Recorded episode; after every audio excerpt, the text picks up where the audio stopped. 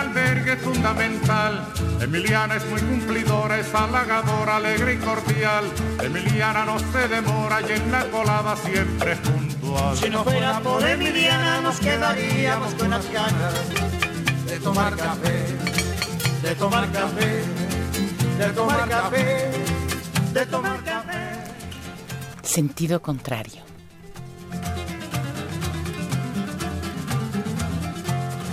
Emiliana por la mañana piensa en nosotros, piensa en usted. Se levanta muy tempranito. y Una producción del Museo Universitario del Chopo para Radio UNAM. Si no fuera por Emiliana nos quedaríamos con las ganas de tomar café, de tomar café, de tomar café, de tomar café.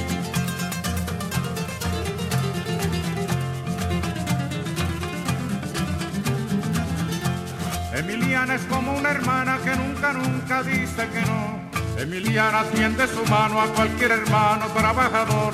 Su sonrisa es como la brisa por la mañana en que alumbra el sol. Si no fuera por Emiliana nos quedaríamos con las ganas de tomar café, de tomar café, de tomar café, de tomar café. Sentido contrario.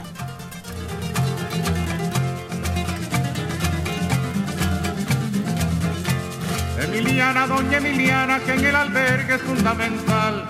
Si no fuera por Emiliana nos sentiríamos todos mal.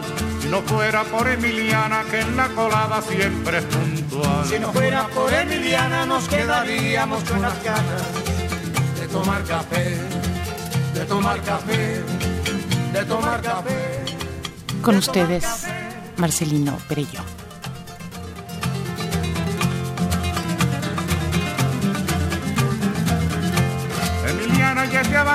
Se lo ha ganado con su sudor. Yo la aplaudo con entusiasmo, con alegría y con calor. Emiliana como cubana es un ejemplo y es un honor. Si no fuera por Emiliana nos quedaríamos con las ganas de tomar café, de tomar café, de tomar café, de tomar café.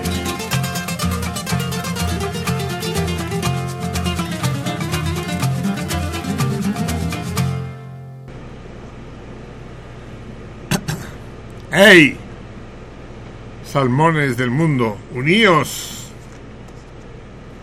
Aunque no, ¿verdad? Si nos uniéramos todos los salmones del mundo, pues ya no seríamos cardumen, seríamos una especie de plaga. Ya no tendría ningún chiste. Y lo de sentido contrario también habría perdido su significado. Porque el cardumen iría obviamente en el sentido correcto, ¿no? ¿Cómo están, amigos míos? ¿Cómo los trata la vida? ¿Cómo tratan ustedes a la vida? Si hoy es martes y son las 10 de la noche, bueno, las 10 pasaditas, más que pasaditas, son las 10 y 13. Esto es sentido contrario. Y volvemos a encontrarnos ustedes y yo en esta entrañable cita hebdomadaria e indispensable que nos une y nos conflictúa a veces, pues sí, de eso se trata, digo, no, no estamos aquí para estar de acuerdo, tampoco para estar en desacuerdo, estamos aquí para para estar aquí, sin duda alguna. ¿no? Ah, volvimos con los payasos la semana pasada. Creo que es la primera vez en la historia de sentido contrario que hacemos dos programas casi consecutivos con la misma temática y con los mismos invitados. Creo, no estoy seguro. Demasiados años arrastrando eh, esta cadena. ¿Cuál cadena? ¿Cuál cadena? Arrastrando este ramillete de listones de colores que es sentido contrario. Y volvimos a hablar con los payasos, esta vez incluso con un domador propiamente dicho, que nos habló de su amor por los animales. Claro que él aquí no podía decir otra cosa, él no podía decir, no podía venir a decir que odia a los pinches bichos hijos de la chingada que le han amargado la vida y que los trata a patadas y que ha roto más de cuatro patas de, de caballo a chingadas. No, no podía decirlo, aunque lo hubiera hecho. Pero, pues igual le creemos, ¿no? Porque sí, tenía todo el aspecto de un individuo honesto, de un individuo que trabaja, que ama su trabajo y, que ama el objeto de su trabajo, los animales. Esta historia de la defensa de los animales en los circos no es cualquier cosa, ¿eh? no se trata de defender un oficio determinado, como si dijéramos que defendemos a los plomeros o a los zapateros, no, se trata de defender el papel del hombre sobre la tierra y de la relación del ser humano con los otros seres vivos, que seres vivos y no vivos, ¿eh? porque no se trata de llevarnos bien con los bichos y con las, con las hierbas, sino de llevarnos bien con el mundo, con las piedras y con las montañas y, los llanos.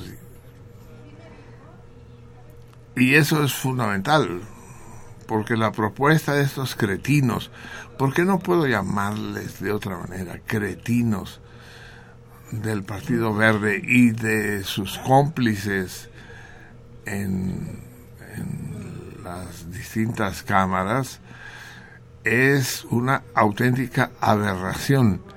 El mal, ¿saben de dónde vino? El mal vino del norte conocen esa gran novela de espionaje, una de las grandes, de las mayores novelas de espionaje jamás escritas. El espía que llegó del frío. Pues bien, aquí la aberración llegó del frío, llegó del norte. Fue el pinche funesto Cirque du Soleil que impuso que el circo sin animales, porque es una crueldad domar a un animal.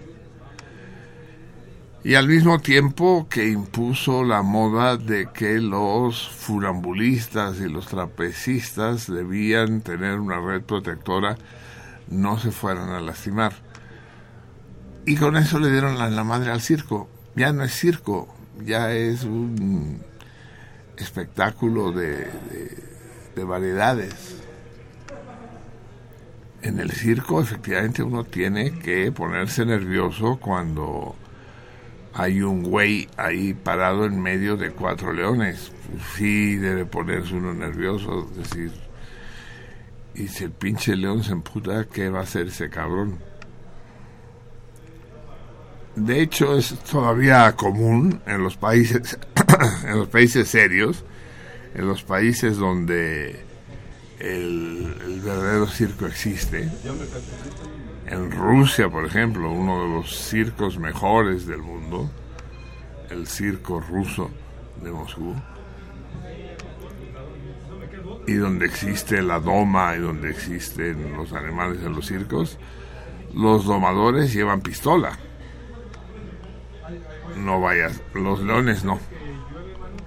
Pero el domador sí va armado por si las flies. Y hay una saga larga, completa, de de domadores que han sido heridos e incluso muertos por sus animales cuando se vuelven locos. En general los animales domados, entre comillas, que han asesinado a sus domadores, en general los animales son hembras Eso tiene que ver. Veníamos hacia acá platicando con el 3 y, y veníamos, como siempre, nosotros solo hablamos de temas filosóficos, no perdemos el tiempo hablando de banalidades y vulgaridades, no, pura, pura alta filosofía. y me decía el 3, eh, ¿te has fijado que tanto la vida como la muerte son femeninas? Y tienes razón, pinche 3, sí, son, son, son viejas, a huevo, y, y es, y es natural, porque son, son volátiles, ¿no? Son volubles. Así como van, regresan. Bueno, la vida, la, la muerte ni madres, esa no regresa nunca. Y, y efectivamente los casos que conozco yo de, de, bueno, no todos, pero la, este último, por ejemplo, el que ocurrió en el norte de México, creo que era un macho, ¿no? El que mató al domador pero en general son hembras las que atacan a sus domadores. Y es natural, pero ese es, ese es el sentido del circo. A ver, me, me dice la querida Salmona, la muy querida Salmona, Ada Merino, me escribe y me dice, el siguiente paso son las corridas de toros sin toros. Y digo, Sí, exacta, exactamente. Pero el todo, el chiste es vibrar eh, eh, que se le dice a uno los bellos ante el peligro, ante la presencia de la muerte en la pista. Pues ese es el sentido, no con los payasos, no con los malabaristas, ni, ni con los... ¿Cómo se llaman los que se doblan? Los... A chingar. Contorsionistas. Estos contorsionistas. A menos que en una de esas contorsiones se les rompa la pinche columna vertebral y se quede ahí. No, pero sí, eh, sobre todo está presente la muerte en los funambulistas y en los trapecistas y en los domadores de fieras salvajes. La muerte está ahí. Y esa es la esencia del circo. No nos hagamos bolas. Y yo porque sigo hablando del circo ya cuando ya se fueron los cirqueros sencillamente porque quiero rematar esa discusión, no rematar porque la seguiremos teniendo, ¿eh? volverán más cirqueros. Yo no estaré satisfecho hasta que no me traigan a una puta pantera viva aquí al estudio. ¿Aguantas la vara, Purorán? Ah, me cae que sí, ¿no? Que nos traigan una puta pantera, hijo de la chingada, aquí. A ver, si como roncamos dormimos. La presencia de la muerte, la muerte como como personaje esencial, como cómplice indispensable de la vida. Y volverán a venir. Es más, ¿sabes qué, cabrón? hubo mucho material que, se quedó porque nos quedamos picados y porque el domador, puta, más que domador, parecía cacatúa, el hijo de la chingada. Hablaba más que un locutor de Canal 13. Me quedé con las ganas de leer ese maravilloso poema romántico, romántico, post-romántico de Juan de Dios Pesa, que es Vivir llorando, que quería leer en homenaje a nuestros payasos. Vamos a leerlo ahora. Vamos a empezar a, manera de rematar. Mm, pero espérate, ¿qué- ¿con qué dijimos que los íbamos a acompañar? Acuerdas? Con Elvira Madigan. Eso.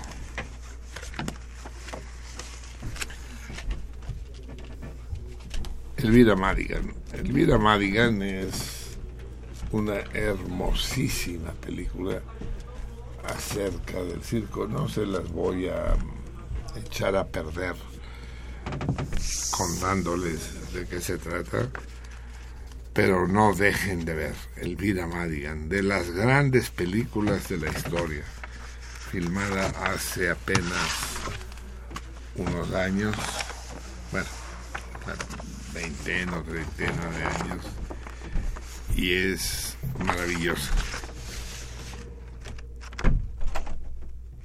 Ganó algunos premios, pero olvídense de los premios. Los premios no hacen más que embrutecer. Yo no sé, ya tuvieron lugar los Óscares, ¿sí, verdad? ¿O no? ¿Ya, ¿Ya hubo Óscares este año? Sí. Pues ni supe, ni me interesa, ni los pelos, ni... Ninguna gran película ha ganado nunca un Óscar.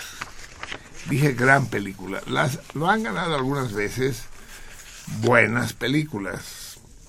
Buenas películas, buenas películas. Buenas y fáciles películas. Todo lo que gana un Óscar es una película fácil alguna de las películas fáciles es buena, pero, pero son todas banales, son para niños. Los, los gringos son como, como niños, les gustan, les gustan los coches y los balazos y, y las películas sencillas. Entonces, nunca en la vida una película compleja, una gran película, una obra de arte, ganará un Oscar. Jamás en la vida. ¿no? Es el peligro que, que estamos en manos de unos pinches niños psicóticos. Como en El Señor de las Moscas. ¿Leyeron ese libro? El Señor de las Moscas. La historia de unos niños que en una isla se quedan ahí aislados, toman el poder y se organizan ellos y acaba como acaba. Lean también El Señor de las Moscas. Pero no dejen de ver Elvira Madigan. Extraordinaria obra fílmica. Bien, vamos a escuchar la obra de Elvira Madigan, la, la música como fondo de este conmovedor poema de este de este poeta post-romántico mexicano, Juan de Dios Pesa. Eh, les voy a evitar la última estrofa, que es realmente penosa, que pinche Juan de Dios Pesa, puta, se le subió el nivel de miel en la sangre y, escribió una cosa absolutamente cursi y deplorable. Pero el resto del poema vale mucho la pena, es muy hermoso, y se lo dedico desde aquí a los payasos que ya no están aquí, pero que espero que nos estén escuchando. Al, a, todos ellos, a los, a los que vinieron en las dos ocasiones. Escuchemos pues Elvira Madigan y después de Juan de Dios Pesa, El Reír Llorando.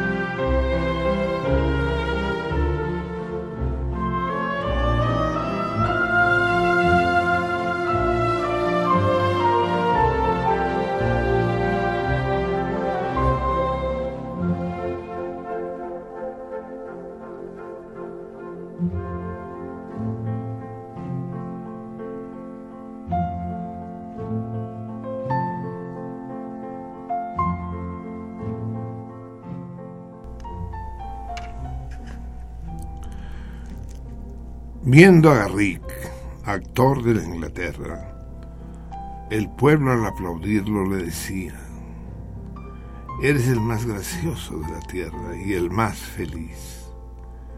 Y el cómico reía.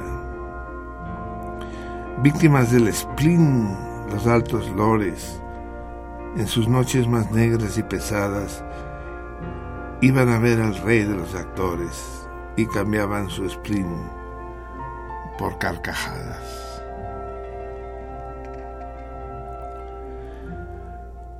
Una vez, ante un médico famoso, llegase un hombre de mirar sombrío.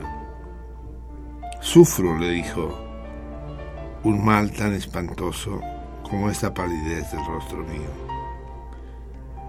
Nada me causa encono ni atractivo.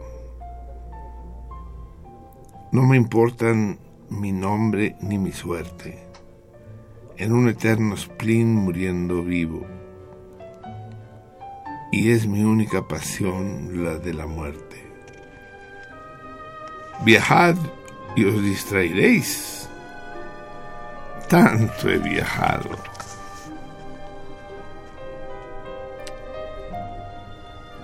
Las lecturas buscad.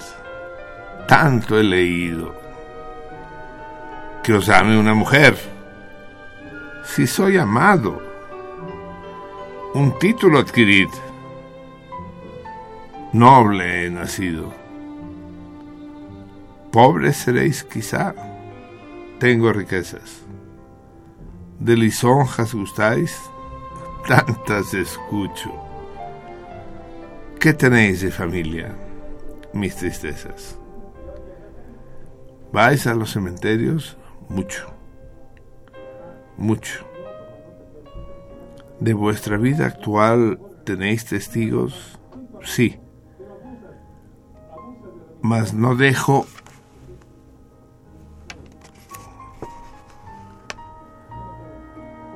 mas no dejo que me impongan yugos. Yo no llamo a los muertos mis amigos.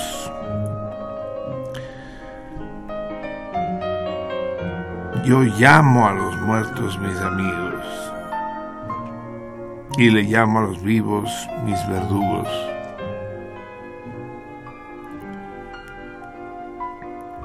Me deja, agregó el médico, perplejo. ¿Cuál es vuestro mal? Mas no debo acobardaros. Tomad hoy por receta este consejo. Solo viendo a Garrick podréis curaros. ¿A Garrick? Sí, a Garrick. La más remisa y austera sociedad lo busca ansiosa. Todo aquel que lo ve muere de risa. Tiene una gracia artística asombrosa. ¿Y a mí me hará reír? Oh sí, os lo juro. Él sí, nadie más que él. Más que os inquieta. Así, dijo el enfermo, no me curo. Yo soy Garrick. Cambiadme la receta.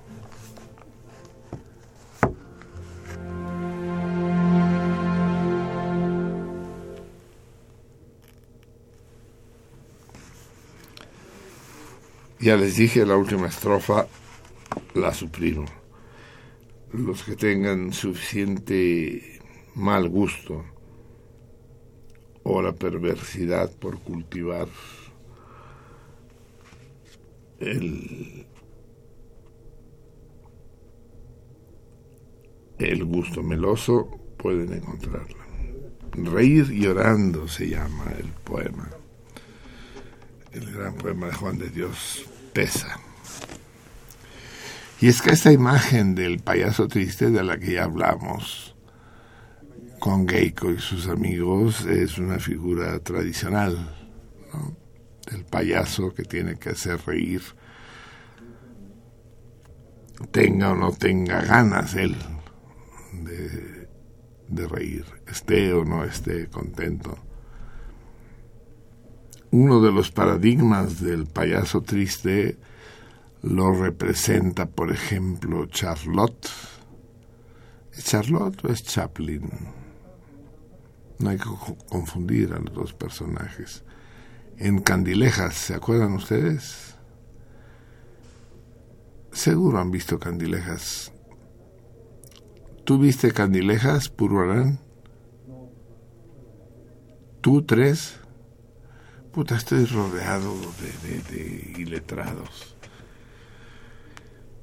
No sé si es la última película de Chaplin, pero si no, es de las últimas. Y da una última función de circo en medio de la tristeza, y no les cuento todo el argumento, en medio de la desolación, pero como el buen actor que es, eh, se, se sobrepone. Hay no sé qué sucede, pero hay voces que se cuelan. ¿Por, ¿por qué Purarán?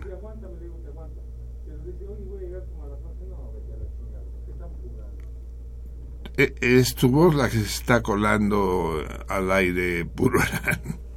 Acabas de mandar a la chingada a alguien. Sí.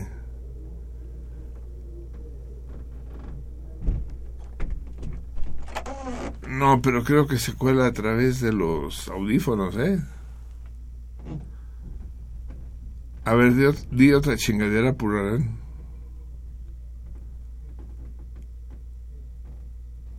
No, no oigo tu voz, pero sí oigo ruiditos. Bueno, amigos míos, este fue Garrick, con el que cierro mi discusión sobre, no sé si la cierro, porque a lo mejor dentro de un rato se me ocurre otra cosa, sobre los circos, los payasos, los animales.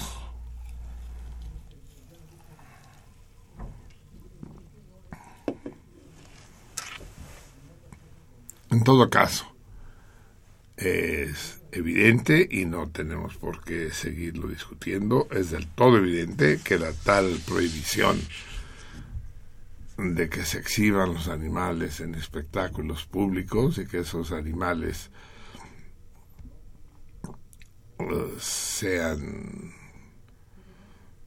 aplaudidos, gozados, amaestrados, domados, es maravilloso, no debe desaparecer. De hecho, yo tuve una relación sentimental con la domadora de Keiko, ¿Se acuerdan de Keiko? La ballena de Reino Aventura. Resulta que Wendy, así se llama, estudiaba en la Facultad de Ciencias, no me acuerdo qué carrera, fue alumna mía. Y nos hicimos amigos, más que amigos. Y y me emocionaba la idea de ser cuñado de Keiko. O, o rival de Keiko, ya no sé exactamente qué. El caso es que estos imbéciles, unos imbéciles parecidos a los del Partido Verde, decidieron que Keiko sufría mucho en Reino Aventura y fueron a dejarla en libertad al Polo Norte. Y al cabo de unos meses, Keiko murió. No porque la atacara nadie, ni porque fuera presa de, qué sé yo, qué enfermedad extraña. Murió de tristeza, murió de soledad murió de que, ¿qué pedo, cabrón? ¿Dónde está la gente? ¿Dónde están mis amigos?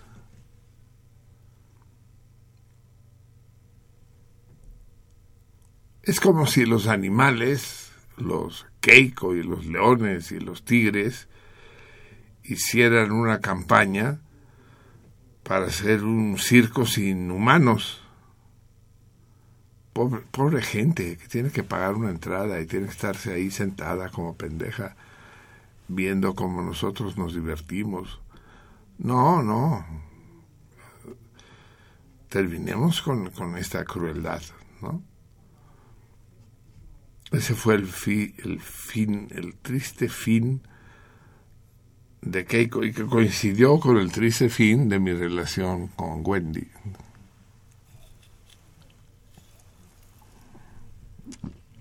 Va. Seguiremos hablando, no pararemos de hablar con eso. En todo caso, lo que es importante es establecer que tenemos que revertir, no sé, esto, no sé si esto nos llevará un año, o dos años, o diez años, o veinte años, pero tenemos que revertir esta estupidez. Esta y tantas otras estupideces, tantas otras estupideces. Otra de las estupideces evidentes es el problema de la delincuencia en México, de la delincuencia organizada, como se le llama ahora. ¿Dónde está el origen de la delincuencia organizada? Que la gente quiere ganar lana. Pero eso no son únicamente los narcos, son también los políticos y son también los empresarios son también los oficinistas y, y, los vendedores de guaraches en la esquina. Todo el mundo quiere ganar lana, obviamente. Eso, eso ha sucedido siempre. Mientras la droga siga siendo un negocio, la droga seguirá existiendo y el tráfico de drogas seguirá existiendo. Ahora bien, y es ahí donde debemos establecer claramente los parámetros. En ese momento ya hay varios estados de la Unión Americana donde el consumo de drogas es legal. Algunos de manera restringida, tiene uno que llevar receta. Doctor, necesito marihuana saber qué le pasa. Es que si no fumo me pongo muy nervioso y agresivo. Bueno, a ver, le voy, le, voy a dar tres toques al día. En el momento, esto va a seguir avanzando y eso no lo para nadie. Evidentemente, el consumo de la marihuana se va a legalizar en el mundo entero. Más pronto que antes.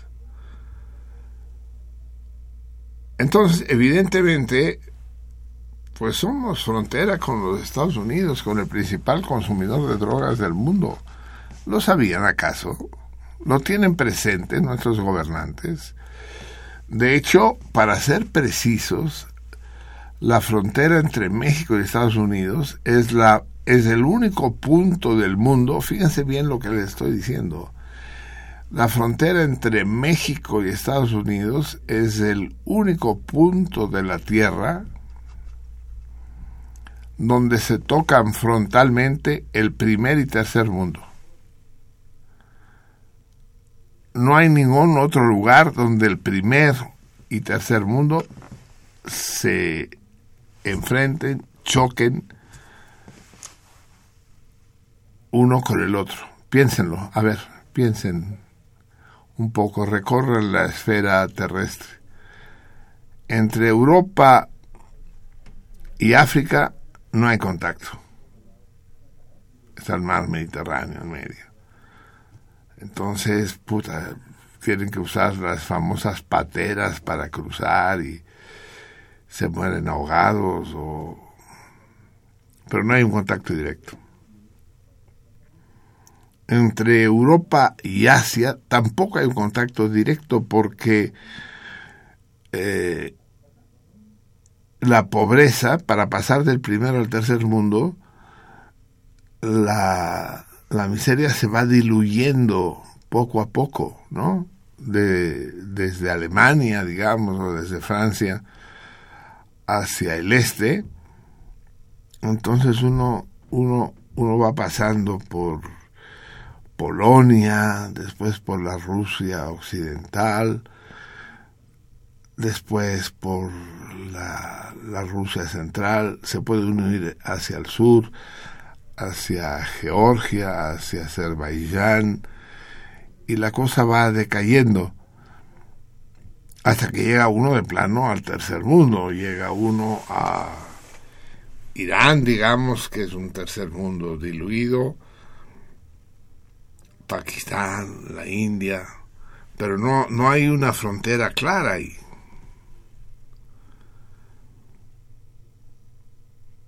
Y ya, no hay, no hay que buscarle más. El, el, otro, el otro primer mundo, que es el representado en Oceanía por Australia y Nueva Zelanda, no se toca con el con el tercer mundo de Indonesia, Malasia.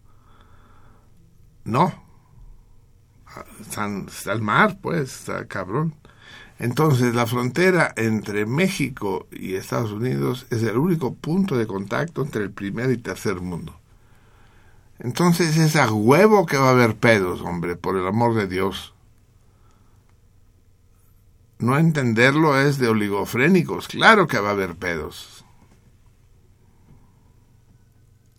Y esos pedos han existido siempre. Y ahora han cobrado una virulencia especial debido a que Colombia ha perdido gran parte de su potencial de productor y comerciante de drogas debido a la represión brutal que han ejercido contra ellos. Y entonces México se convierte en el en el manantial, en el cubil de los productores de droga. Yo si pudiera, cuando me corran de sentido contrario, yo me hago narcotraficante, a huevo. O sea, no lo pienso dos veces, pues. ¿A qué le estoy haciendo el pendejo, haciendo otras mamadas? Me meto a narco. Lo peor que pueden hacer es matarme y la muerte de todos modos es inevitable. entonces el narcotráfico seguirá existiendo. Entonces, mientras lo sigamos acosando, se seguirán emputando, como se emputaron los jaliscienses la semana pasada. Y esos güeyes, cuando se emputan, aguas. Porque tienen con qué emputarse.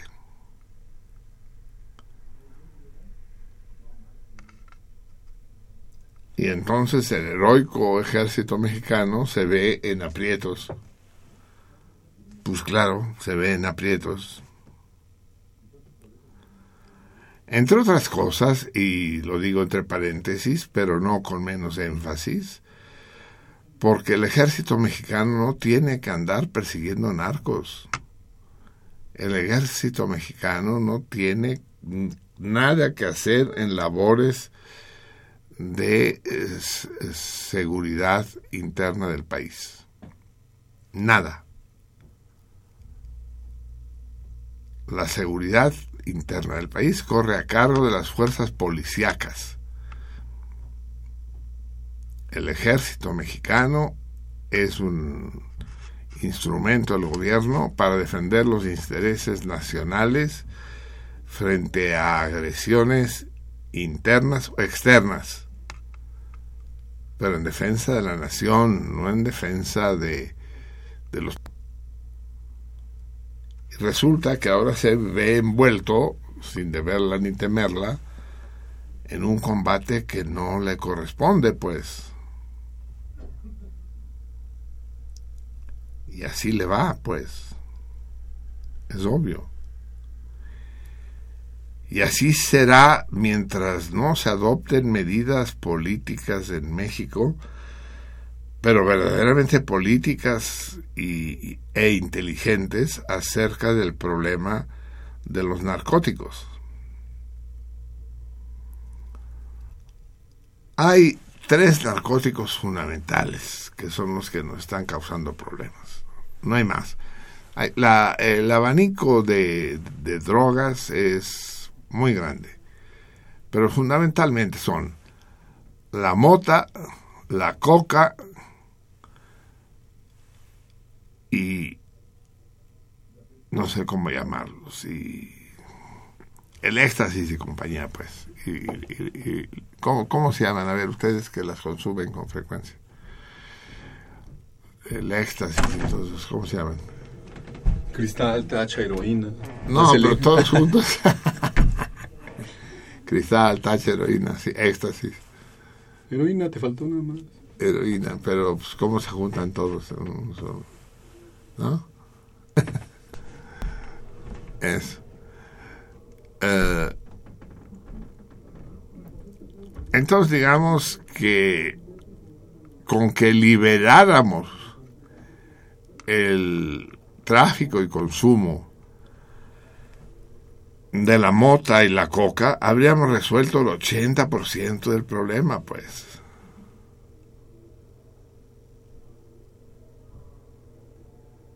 ¿Qué? ¿Aumentaría, aumentaría el consumo? ¿Aumentaría el, el número de pachecos? Pues yo no sé, cabrón, porque pues, ya hay un chingo. Se puede regular a, lo pendejo como lo regularon los uruguayos, ¿no? Pero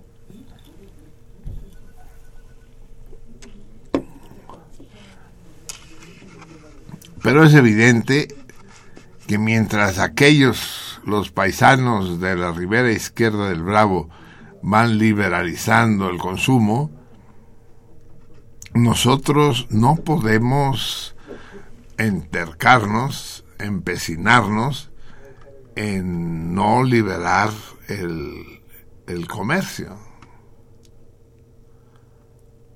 Porque además es una fuente de ingresos importante, fuente de ingresos que en este momento pues transcurre por vías absolutamente secretas, eh, subterráneas y del y de las que México tal vez se beneficia, pero se beneficia de manera muy indirecta. Mm. Lo que pasó en Jalisco fue muy grave.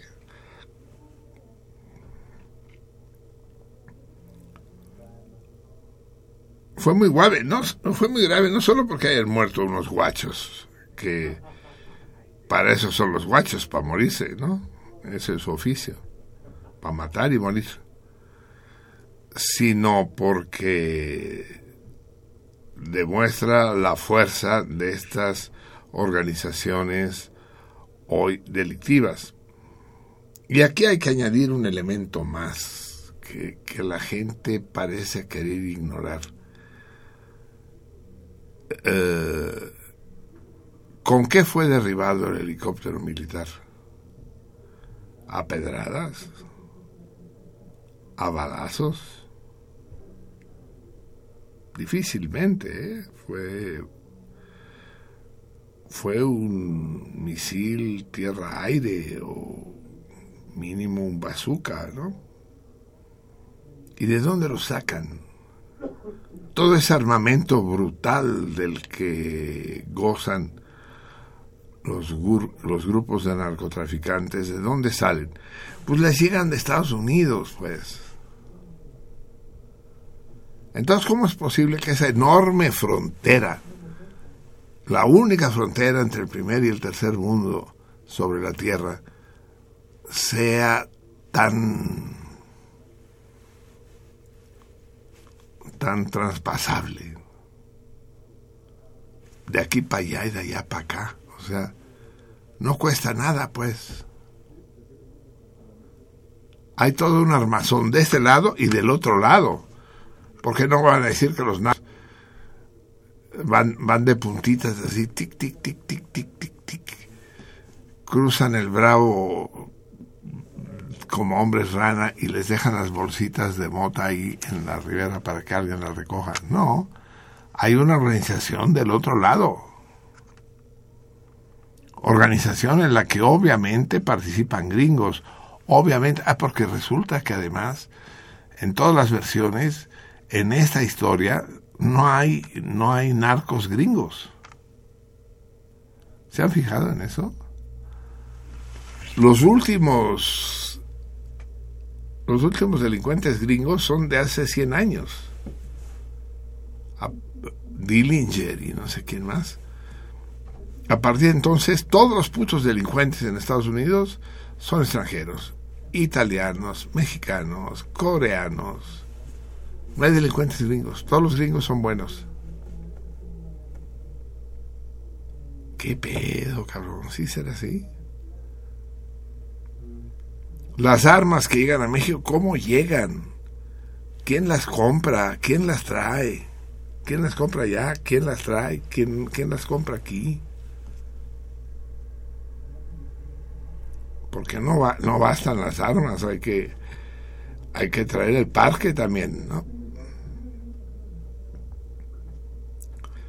Entonces nos quieren envolver en una especie de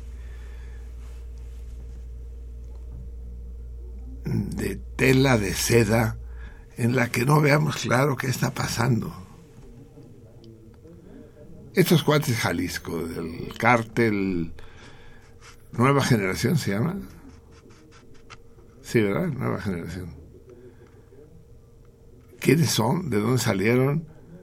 ¿De dónde tienen la lana? ¿De dónde tienen las armas?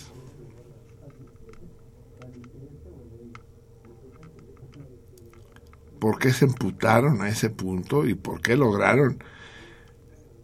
Es decir, tampoco es tan sencillo decir, cuando veas pasar un helicóptero, échatelo. No, no, tiene que tener información, ¿no? De que aquí van a pasar el helicóptero y tienes que saber usar esa chingadera, lo que sea, misil, bazooka, lo que sea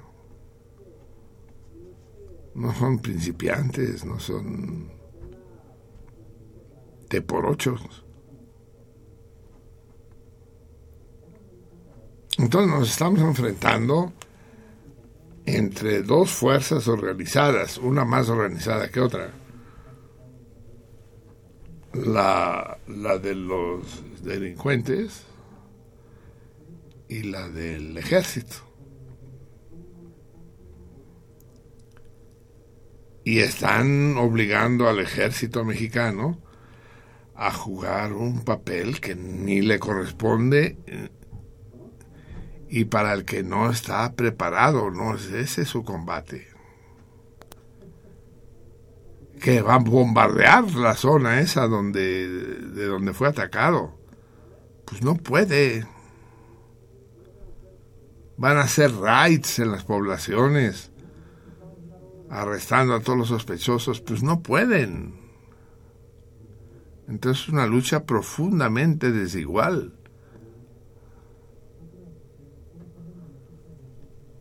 Lo único, lo único que tiene a favor los del ejército es que llevan casco, cabrón.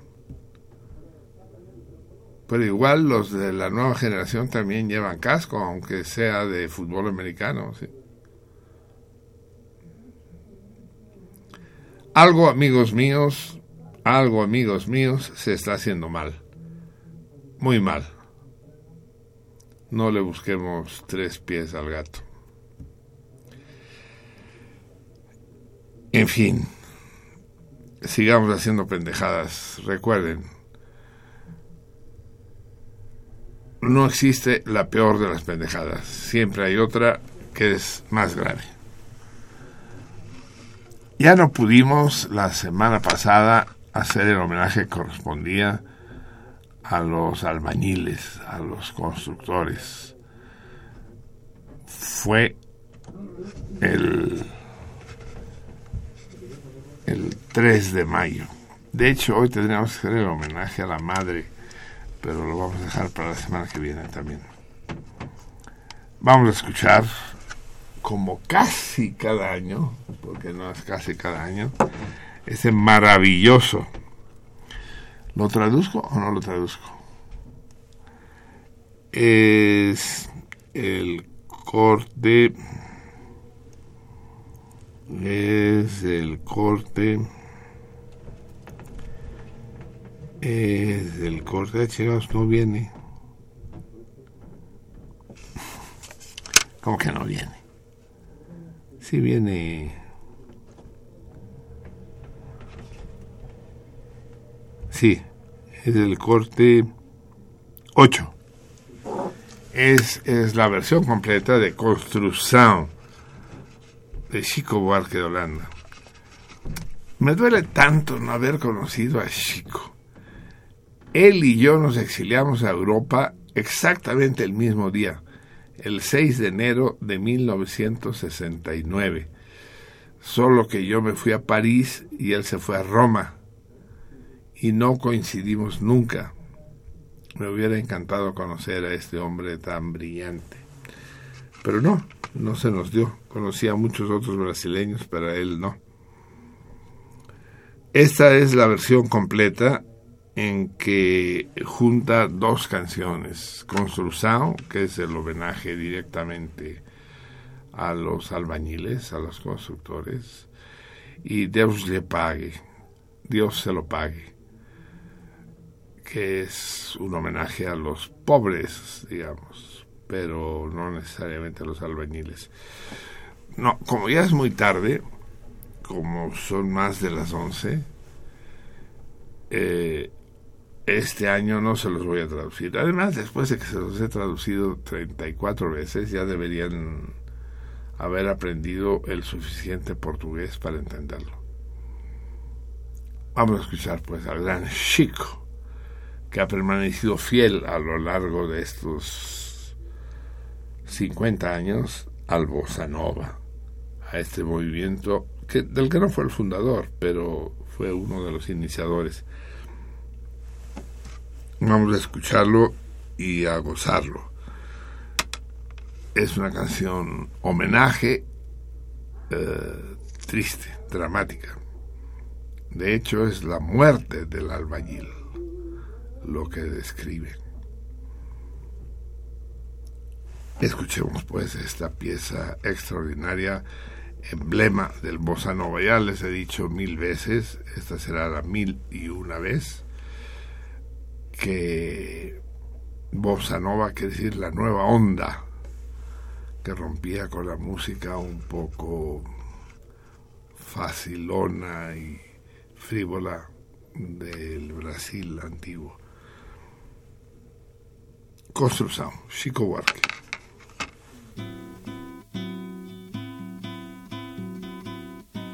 Amor daquela vez como se fosse a última. Beijou sua mulher como se fosse a última. E cada filho seu como se fosse o único. E atravessou a rua com seu passo tímido. Subiu a construção como se fosse máquina. Ergueu no patamar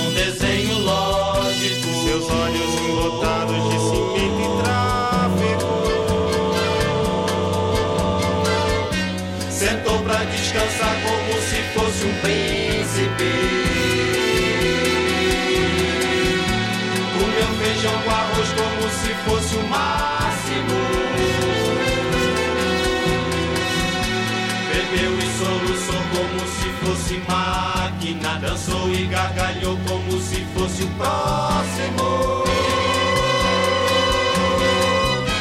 E tropeçou no céu como se ouvisse música.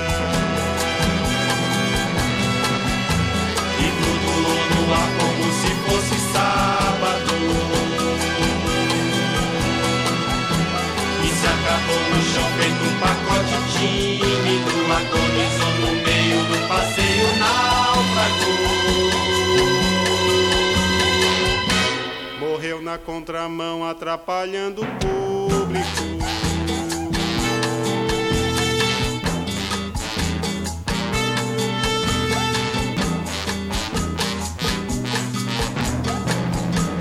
Amou daquela vez como se fosse máquina. Beijou sua mulher como se fosse lógico. Ergueu no patamar quatro paredes plácidas. Sentou pra descansar como se fosse um pássaro. E flutuou no ar como se fosse um príncipe. E se acabou no chão feito um pacote bêbado. Morreu na contramão, atrapalhando o sábado.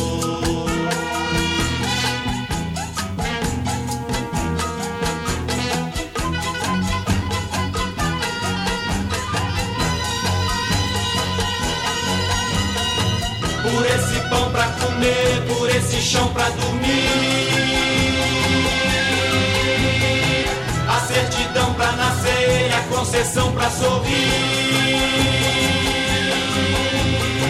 Por me deixar respirar, por me deixar existir.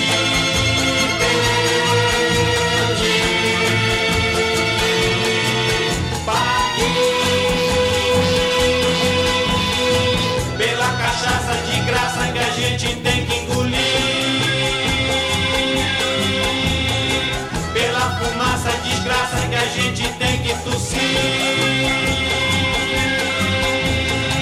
Pelos andames pingentes que a gente tem que cair.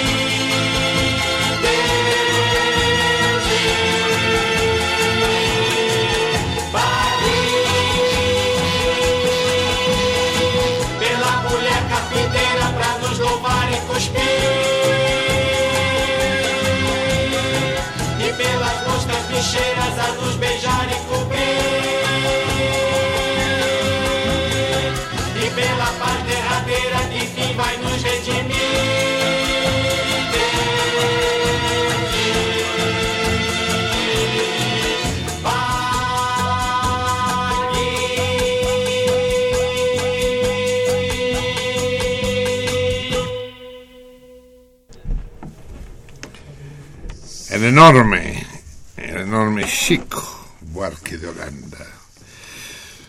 Sí, debí traducir porque dice, murió en sentido contrario, complicando el tráfico. Eso hacemos, usamos en sentido contrario, complica. Maravilloso. Pero no quiero perder un minuto más porque mi intención hoy es la de conmemorar la visita que hizo a este programa uno de los más ilustres de nuestros invitados, el gran pintor, grabador, maestro, revolucionario Raúl Anguiano. Yo sé que muchos de ustedes lo recuerdan, sin duda. Él estuvo aquí en junio, creo, de 2005, cuando acababa de cumplir 90 años. Él nació en febrero de 2015. ¿Dije algo mal? Dijiste febrero de 2015. ¿Cómo? Dijiste que nació en 2015. Ah, pues era una criatura cuando Era un Niño. bebé. Sí. No, nació.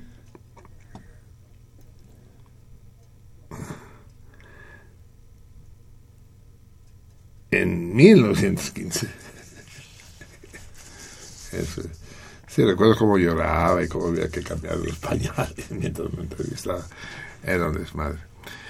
Y la única, la mejor, eh, la verdadera manera de celebrar su visita aquí es que reproduzcamos, 10 años después, un segmento de la plática que sostuvimos él y yo ese día maravilloso, uno de los puntos claves de la historia de sentido contrario, el gran Raúl Anguiano. No saben con qué emoción lo recuerdo. No tenemos mucho tiempo, así que si queremos escuchar completa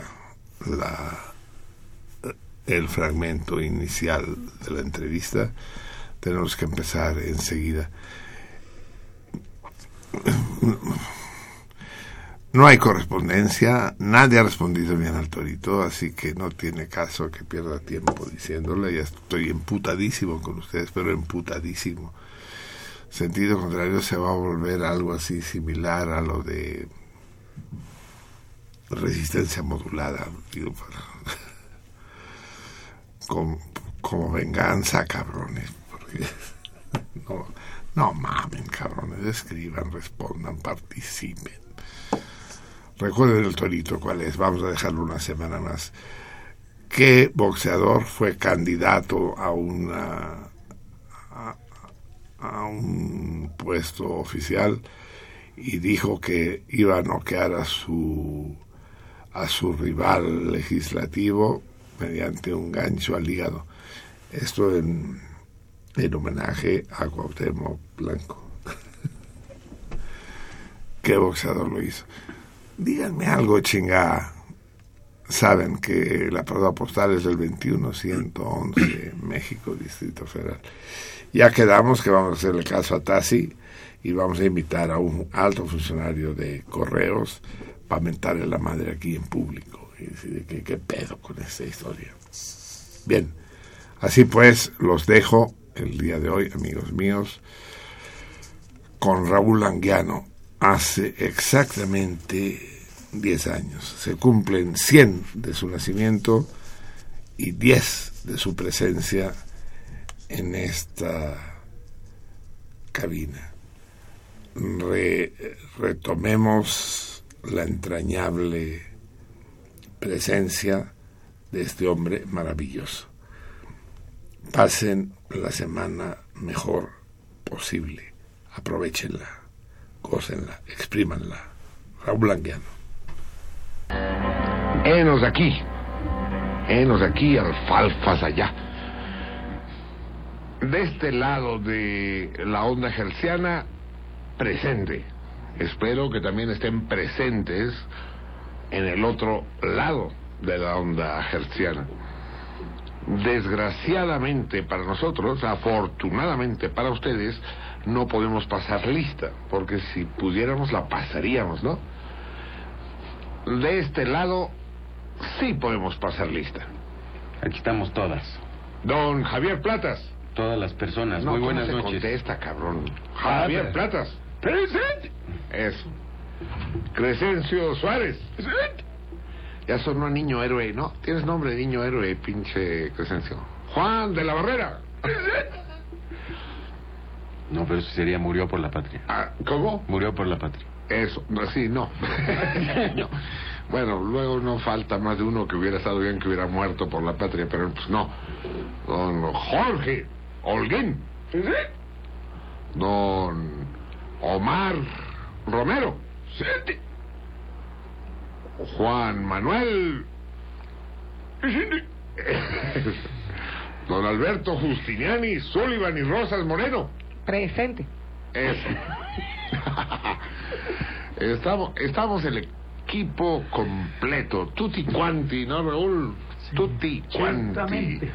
Certamente. A ver, hoy vamos a entrar rápidamente en materia. Ah, Ustedes saben que siempre al principio me la jalo. Bueno, me la jalo todo el tiempo, pero me la jalo más fuerte al principio y me enrollo como manguera de bombero. Hoy no. Hoy no quiero perder ni un segundo, ni un instante, porque déjenme decirles que hoy tenemos un programa no de lujo, un programa de gala. Hoy, sentido contrario, se adorna con guirnaldas y fanfarrias porque nuestro invitado hoy no es cualquier invitado, es para sentido contrario un verdadero honor, una verdadera fiesta recibir en sus micrófonos a Raúl. Buenas noches, Raúl. Buenas noches, Marcelino. Raúl, eh, en ese momento, yo debería ponérselos como torito, pinches radioescuchas, y preguntarles de qué Raúl estamos hablando, ¿no? Cumplió 90 años en el mes de febrero. Ya estás dando pistas. Sí, ya. Así es. ¿No? Nuestro invitado hoy es un verdadero estandarte. Es la nave insignia del arte mexicano. Solo eso les diré. Es hoy por hoy la nave insignia de esta escuadra amplia, rica, contradictoria. De esto hablaremos hoy con él. Pues la nave insignia de las artes plásticas en México, yo diría de las artes secas, es hoy el maestro Raúl Anguiano. Buenas noches, maestro. Repito lo que le dije a los radioescuchas, se lo digo a usted en segunda persona. Es un verdadero honor, es una fiesta para nosotros tenerlo aquí. Gracias, querido y admirado amigo Marcelino. Fíjense, aquellos que me denostan y que me tratan de pendejo, fíjense bien quién me dijo admirado. Digo, de aquí en adelante me van a hablar de usted y van a reservar sus denuestos para otros. Chin. Chin. Sí, ya se chingaron. Tú y todos los denostadores. Chin. Don Raúl Anguiano. Hablar con él, ¿por dónde puede uno empezar a hablar con Raúl Anguiano? Porque déjenme decirles algo, algo que yo descubro esta noche. Yo sabía quién era Raúl Anguiano, el artista, el pintor. Bueno, usted no es solo pintor, es escultor, grabador, Ceramista. ceramista, así es, ¿no? Dibujante sobre todo. Usted se reivindica como dibujante, Sí. ¿no? Y hay ahí un rollo, un rollo, eh, el problema de qué es el arte. Sí, de todo esto hablaremos largo y tendido, todo lo largo y tendido que podamos. Cómo reducir a unos minutos 90 años de vida. Estamos hablando con, con alguien que ya era una personalidad hace 70 años. ¿eh? Es decir, porque bueno, luego uno tiene 90 años, pero pero esos 90 solo dos o tres, ¿no? Fueron brillantes. No, la vida de Raúl Anguiano es un verdadero fresco, es un mural. Eh, desde desde los primeros años 30, ¿no? Sin hablar de las experiencias que deben haber sido notables y multicoloras de su infancia, pero no, es una personalidad desde los primeros años 30, ¿no? Entonces imagínense de qué estamos hablando. Para los más veteranos entre mis radioescuchas, el nombre de Raúl Anguiano no necesita presentaciones. Para los más jóvenes tampoco, pero los más jóvenes luego oyen los nombres como como anuncios en una marquesina de neón sin saber bien de qué se está hablando, de quién es Raúl Anguiano, ¿no? Es sin duda alguna un personaje insólito en nuestro panorama cultural.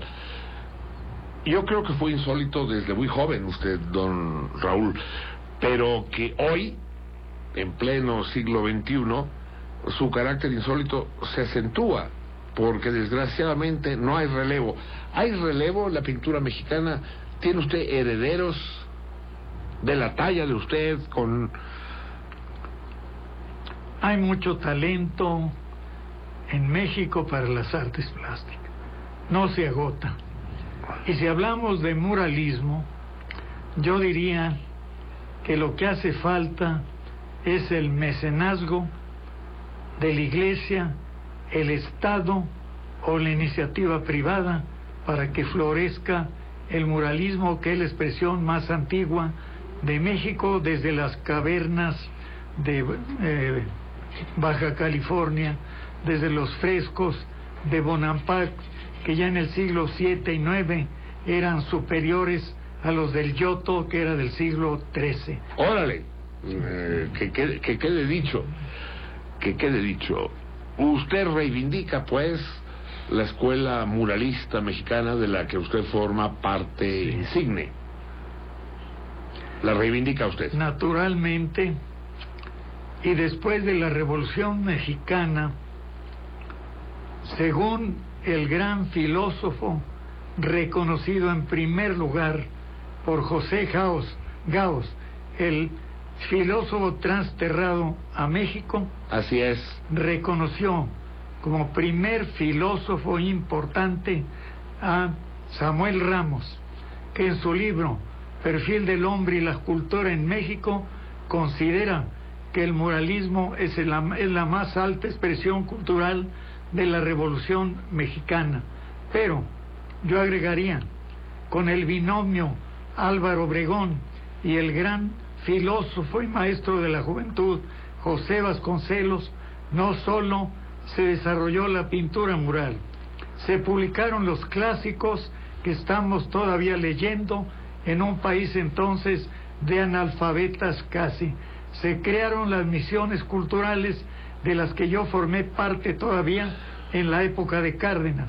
Se, desa- se desarrolló la música nacionalista con gentes como Pablo Moncayo, paisano mío, como eh, Blas Galindo, paisano mío, como el gran Silvestre Revueltas y con Carlos Chávez.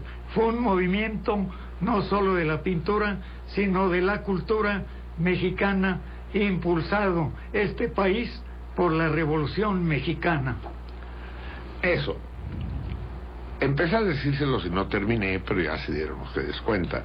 Empecé a decirles, yo sabía que Raúl Anguiano era un maestro indiscutible de la pintura, de la plástica mexicana.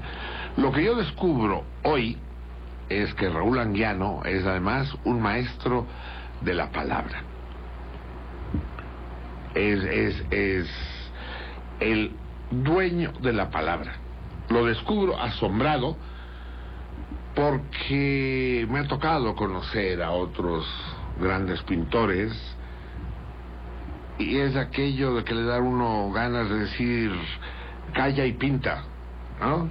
Eh, No es el caso de Raúl Anguiano. Qué dominio del verbo, qué dominio de la expresión oral. Muy, muy sorprendente. Sobre todo en un país en el que hay, adolecemos de este problema con tan lamentable frecuencia. Nos acompañan hoy también, tenemos el enorme gusto de contar con la presencia del alter ego de don Raúl. Brigita, buenas noches. Muy buenas noches. Brigita, eh, eh, la compañera que llegó del frío. Brigita es la mujer, la esposa del maestro Anguiano desde hace muchos años y procede de allá, de las, del país de las sombras largas, del Báltico, De Riga, Letonia. de Letonia, ¿no? Sí. Tenemos una letona entre nosotros, ¿no? Eh, No somos días en México. Diez Sí, letones. Nada más que los otros eh, mexicanos tocaron ir allá a buscarlos. Yo siempre hago todo fácil para el maestro Anguiano. Yo llegué a Guadalajara. no, no, no Eh, tuvo no que irte a no, buscar nada, allá. nada de, de nieve. Y nos acompaña también la madrina de este feliz encuentro, la Celestina, diremos, a la que tenemos que agradecerle esta presencia festiva, la querida Corina Martínez, la irosa Corina Martínez. Buenas noches, Corina. Buenas noches. ¿Qué regalo nos hiciste? Pues sí, para mí siempre ha sido importante a los amigos regalarles amigos. Y el día de hoy, amigo mío, te regalo un gran amigo mío. Eso, eh, un gran amigo tuyo y un amigo grande, ¿no? Sí, Un gran no, amigo sí, grande. Sí, ¿no? yo creo que el más grande de mis amigos. Sin duda alguna, porque hace rato, sin querer, disminuí eh, la talla y la dimensión de Raúl Anguiano al decir que era, dije, uno de los más grandes pintores mexicanos de la historia, dije que era la nave insignia del arte plástico mexicano, pero podemos decir, sin miedo a equivocarnos, que es uno de los grandes pintores de la historia artística del siglo XX Desde luego. eh, en el mundo. O no, no acotemos su figura a fronteras que son artificiales. De hecho, gran parte de la obra de Anguiano está en el extranjero, ¿no es así? Sí, cómo no. Y no es un orgullo, pero una realidad que he cubrido o cubierto. Ya dije una cosa que salió bonita. Sí, pero no. no. He cubierto gran parte del siglo XX y estamos ya en el XXI, que me siento un poco extraño porque no sé de computadoras ni de una serie de cosas. Sigo con las cosas antiguas, clásicas, clásicas del dibujo manual y no de computadoras, ni de improvisaciones, improvisaciones, ni de ensambles o este, instalaciones, etcétera, etcétera. Estas llamadas expresiones plásticas que son para ocultar la inaptitud, la falta de talento, la carencia del dibujo que es la madre de todas las artes. Mm. Ya queda dicho, con eso queda marcada la línea del discurso anguiano que hoy recorreremos, pero, pero no vayan ustedes a creer que con Raúl Anguiano vamos a hablar exclusivamente de arte, de pintura. No, con Raúl Anguiano se pueden hablar de tantas cosas. Es un hombre tan multilateral, tan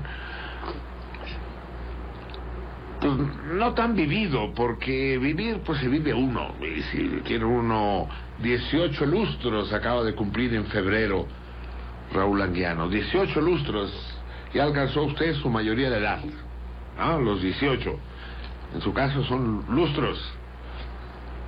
Tenemos más de un radio escucha, sin duda, de 18 años, ¿no? Que debe estar considerando, debería estar considerando en este momento que por cada uno de los años que él vivió, Raúl Anguiano vivió cinco. Pero no es el vivir por el vivir, son 18 lustros extraordinariamente intensos, don Raúl, en el que usted se enfrentó no solo a las grandes convulsiones sociales de nuestro país y del mundo, sino que se codeó con las grandes fi- figuras ¿no? del, del arte mundial. Me contaba usted hace rato y quiero que me lo repita. Ya le dije que no me anduviera contando hace rato en la cena para que no tuviera que repetir. Ahora se chinga. Dígame, eh, ¿cómo fue esa vez que pintó usted un retrato de Dalí? Bueno, estaba yo en París en 1967 y se anunció una demostración de Salvador Dalí en el Hotel Meurice en la Rue de Rivoli, donde él llegaba a alojarse, donde yo habitaba en lugares cercanos, más baratos, más modestos, pero se anunciaba esa demostración. Y yo quise asistir, pero había colas, como decimos en México, o líneas de gente que aspiraba que se habían inscrito. yo dije quiero asistir a la demostración, pero usted no está inscrito, pero yo soy periodista mexicano, pero aquí hay que ser dibujante, traigo también mi cuaderno. bueno, espérese usted, si alguien falta, le daremos acceso. Faltó alguno o dos de los registrados, me permitieron. Ya estaba el lobby o el vestíbulo del hotel cubierto con alfombra, cubierto a su vez con más de un centenar de muchachas, especialmente americanas, eh, francesas, japonesas y uno que otro hombre. Pero Dalí no estaba presente. Nos hizo esperar más de una hora. Por fin llegó Salvador Dalí, a quien yo conocía solamente en fotografías, empuñando un espadón a guisa de bastón, con capa dragona, con sus bigotes como los conocemos, Afilados. a- acompañado de gala y de algún ayudante y dos modelos. Entonces, a un caballete puso un cuaderno grande de dibujo para eh, pues, impresionar a la audiencia y dijo en su acentacho, con su acentacho eh, catalán, español, en francés, moi, je suis contre l'Église catholique, parce que l'Église catholique finit par la fin en disant Amén. La Iglesia Católica termina diciendo Amén. La Iglesia Católica termina con el final. Exacto. Diciendo. Tandis que moi, je vais commencer por la fin. Voy a comenzar por el fin. Enseignant mon chef d'œuvre que je sais déjà que ça sera un chef d'œuvre. Entonces dice, yo sé que será una obra maestra. Primero firmó y después hizo un caballero con pues, y un caballo y un jinete con óvalos y círculos rapidísimo. Voilà. Así empezó. Empezó por la firma, pues. Exacto. Ya sabía de antemano que aquello sería una obra maestra. Exacto. Y luego pues, citó las dos modelas sobre un plástico de transparente, de, de- de un sillón o sofá de plástico transparente, semidesnudas, y todo el mundo a dibujar. Todos se pusieron a dibujar. En mi lugar te- no hice el dibujo de las modelos, sino empecé hacer dibujos rápidos de Dalí. Y alguno me salió. O sea, todo el mundo estaba dibujando las modelos. Y yo dibujé a Y Dalí. usted se puso a dibujar a. Dalí. Especialmente me salió uno bastante bueno, acertado, parecido, de perfil. Y había un chaparrito español junto a mí, me decía, pues ya me gustaría un apunte de esos. Le dije, ¿usted conoce a Gala, a Dalí? Si quiere se la presento, pero me da un dibujo. Y yo dije, gracias. Entonces, saltando entre las muchachas que estaban sentadas sobre la alfombra, ah, me acerqué a Dalí que estaba en el centro del, del vestíbulo. Señor Dalí, o maestro Dalí, le dije, ¿qué le parece? Está muy bien. Le dije, yo soy periodista mexicano, así le dije, y dibujante. ¿Lo firmaría usted para el periódico Novedades, donde lo voy a publicar? Claro que sí. Y tengo el dibujo donde dice, para el periódico de Novedades, Dalí, su, firma, en este, que no se puede confundir, inconfundible. Y lo publiqué en Novedades con toda la anécdota y tengo, conservo el dibujo en mi cuaderno. Esa fue mi única eh, experiencia o contacto personal, pero conozco su obra, lo admiro porque era un gran dibujante, cosa que ya en finales del siglo XX y principios del XXI es una verdadera carencia de los artistas plásticos. No saben dibujar, pocos dibujan. Raúl Anguiano Dixit.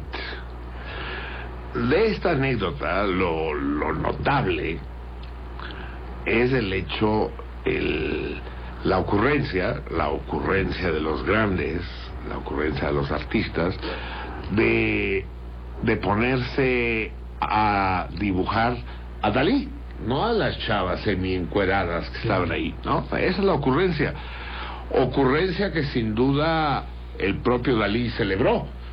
Porque de otra manera le hubiera dicho, yo no ando regalando mi firma, sino más, ¿no? Esa firma que como usted mismo cuenta, ponía él antes que el dibujo, ¿no? El hecho de que lo haya firmado quiere decir que estaba autentificando, que estaba, eh, que aprobaba el, el, el, el- el- el dibujo de Anguiano, sin duda alguna, ¿no? El gesto ahí es el gesto de Anguiano, de ponerse a dibujar al dibujante. Es- eso es notable. Bien, amigos míos, ya ven ustedes eh, nuestro CPU. nuestro CPU, nuestro Pentium ya que es 7, 8, nos dice que dentro de 35 minutos eh, será el aniversario del nacimiento de Salvador Dalí, ¿no? Que mañana,